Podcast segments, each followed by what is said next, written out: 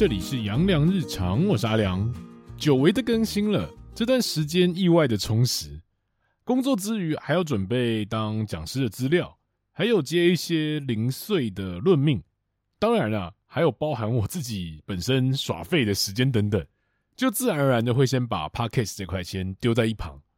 那当然也是有人问我说啊，怎么最近都没有更新啊？其实原因也很简单了，就只是因为我懒，我只有一个人啊，这边全部的东西都是我自己弄，举凡题材企划到文案的规划，还有剪接，都是我一个人弄起来的。虽然说粗糙，可是我其实我还蛮喜欢弄 Podcast 这块的。那也有人问我说，为何不去拍影片之类的？坦白讲，我觉得再弄一个影片，我的工作量真的会太大，而且太累。现在大家都在经营网络这块嘛，那经营网络刚开始，大家都也都知道是没有什么收入可言的，而且工作量又大，会有一种你看不到头的感觉。而且我没有团队，我就会想要以我自己喜欢的步调往前走。而且不走影片，还有另外一个很重要的一个原因，就是我不上相。而且我讲真的，我是会怕镜头的人。那个怕镜头的意思是说，我在镜头前我会很不自在，整个变得很拘谨。我连在录 Podcast 这块刚开始，我都超级不自在的。所以以前在生活分享的时候，都只是我的练习。我练习让自己不害怕麦克风。然后调整语速什么的，才有了现在比较能够清楚表达的能力了。而且又只有单人，就必须慢慢的把稿子打出来，要不然本来预计要讲什么的，可能就会忘记。如果有人互动的话，我这里可能还会好一点。不过最近就真的有想要开始进行所谓的双人互动，只是细节还没谈好，不知道说我会在这边进行，还是在对方的平台那里进行。但是慢慢来。我相信一切都会慢慢顺利起来的。那这边就是我最近的一些近况，所以我想说，最近刚好有一个空档，就来聊聊我最近接论命常常遇到一些我觉得必须要解释一下的问题。但我认真想说一下，命理这块真的不是通灵，所以不用觉得我们这些有在学习玄学的人有多厉害，它终究只是个工具。每个命理师的专长不同。同样都是紫微斗数，有一些人专注在运势上，预测一些未来的好坏来趋吉避凶。但我这边的风格是比较算是走身心灵的。我们这边认为啦，每一个星象都会有各自的心态，比较像是走心理智商的一个路线。因为我们觉得个性决定命运，只有人的心理平稳快乐了，你才能够安稳的过生活。而且不得不说。运势这块真的超他妈难的，困难的地方是命盘有很多它呈现的方式，然后现在大环境又是一种样子。例如很多人也会问我说：“啊，这次疫情到底看不看得到？”我就老实说：“干，我看不到啦。这都是大环境的样子。你算命，你算命，你真的算不过天啦。我坦白讲，我也不相信真的以人类的智慧有办法去看到这些事情。而且这些事情的好坏，你也很难去界定。疫情它改变了很多的生活，可是你要如何去界定好坏？也许你的家庭经济受到了影响，但你可能重新得到家人的关怀，这些都很难去界定好坏。所以你学习这个玄学到后面，只觉得我他妈超级渺小，越来越对这个世界抱持着谦卑，而且。接受的一个心态吧。OK，那就来聊聊我最近常被问到的一些问题吧。第一题就是，很多人都会问说，命理到底能不能看到寿命这件事情？如果我以命理这小菜，如果以我这命理小菜鸟来解释，我必须老实说，我看不到，因为这个东西太难抓了。有什么病真的会让你马上死亡的吗？其实也真的越来越少了，所以我会说，医疗科技一定会大于命理，连癌症现在都不一定是绝症了，都变成了可被控制。你以前可能得了癌症，你就只剩下三个月或三周的寿命了，现在变成延寿了三十年。可是你也没办法说，你以前帮你论命的那个老师不准吗？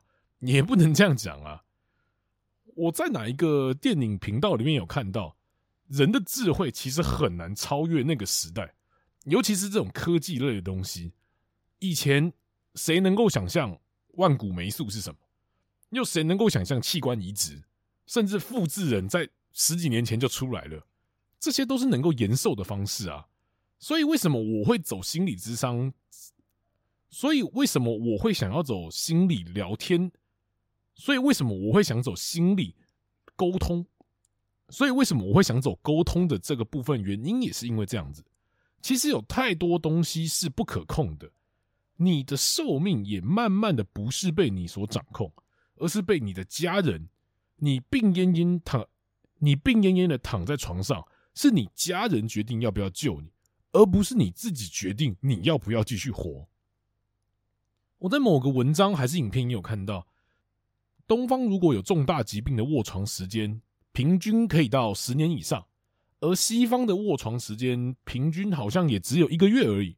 所以你如果在西方吼，可能你上周还在跟他喝酒，下周他就不在了。而东方因为孝道的关系，我们对于情感的连接会想让他一直留下来。像我自己的外公吧。我记得当时他也是糖尿病跟年纪大了，在医院里躺了也是几年的一个时间。这段时间他虽然活着，可是那样的活着真的是有办法从资料上面看到吗？我其实蛮疑惑的啦。所以算命真的有一个极限在。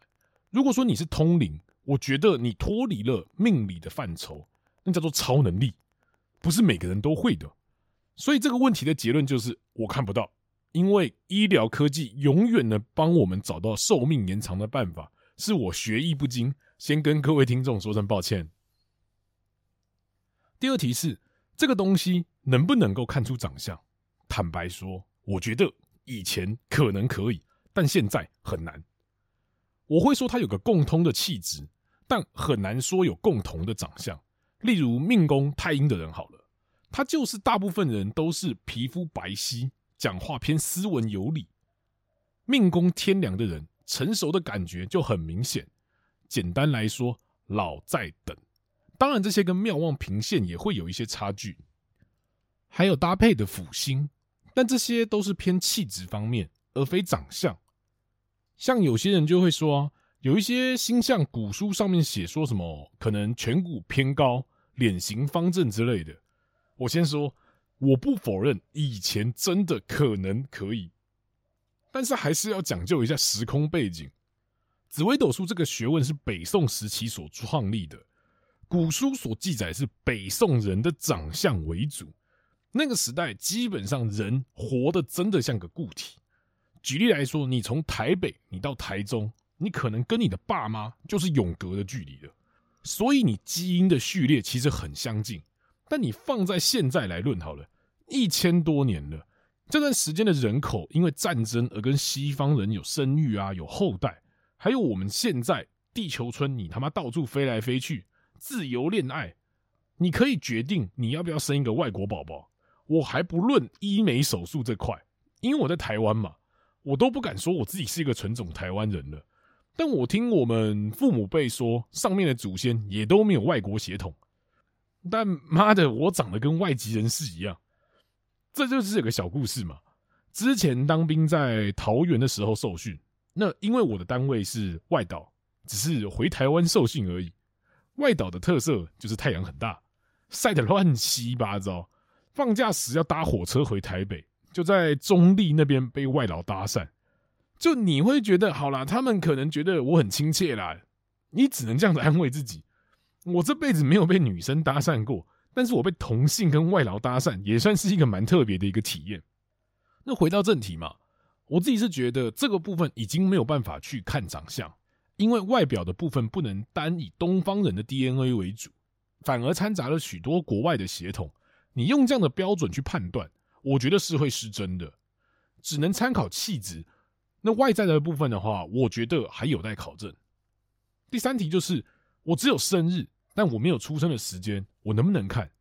我会直接说不行，因为在台湾嘛，你星座可能比较普及，我们就拿星座来做举例好了。如果说你只是闲聊的时候啊，啊，你射手啊，或你金牛，从生日来看，这些绝对 OK。但是你要去细聊，你就会发现，他可能不是纯的射手，或是纯的金牛，他的上升啊，还是月亮啊，在哪在哪的，都会对他这个人的个性产生很多的一个改变。所以，我们只用出生年月日去判断他的星盘好了，一定会听说什么很多啊，他不像这个，还是我偏哪个？如果说我们回到斗数身上来好了，他没有一个单靠日期就可以判断的资料。你一天有十二时辰，我们光定盘就定的要死。如果其中还出现非常类似的，那个工作量实在是太大了，而且没办法分辨得出来。就算你给我们确定的时辰好了，你都有可能翻盘。这里要来解释一下为何会翻盘。紫微斗数的命盘是从出生年月日时这边做延伸的。有些人会说，我们的出生时间是从宝宝手册，或是去户政事务所调的，或是有医生证明等等的。我这边完全接受，因为那个叫做医生的专业，本学渣不敢挑战医生的精细。但是那个时间叫做你完整被爆出来的时间。但我们的出生时间其实是以你这个小鬼头在产道开三指到四指的时候。你头顶接受空气的那个瞬间就开始了，你就算出生了，这段时间一定会跟你被爆出来的时候有落差，这个落差可能就会翻盘，从这个时辰跳到前一个时辰这样子。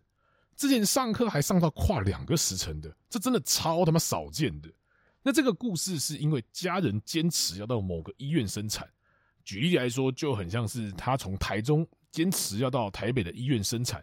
光车程可能就多久了，生产又多久了？当然呢，这是例外。我们其实也不太鼓励这样的行为，因为这对妈妈来说是一个痛苦的一个过程。你光用想就觉得妈呀，那个痛起来真的超可怕的。当然，上述翻盘的机会都是要按照人为的因素，如果是自然的因素的话，就还要把闰月的部分考虑进去。闰月的节气又更乱，你要看到前后的时辰。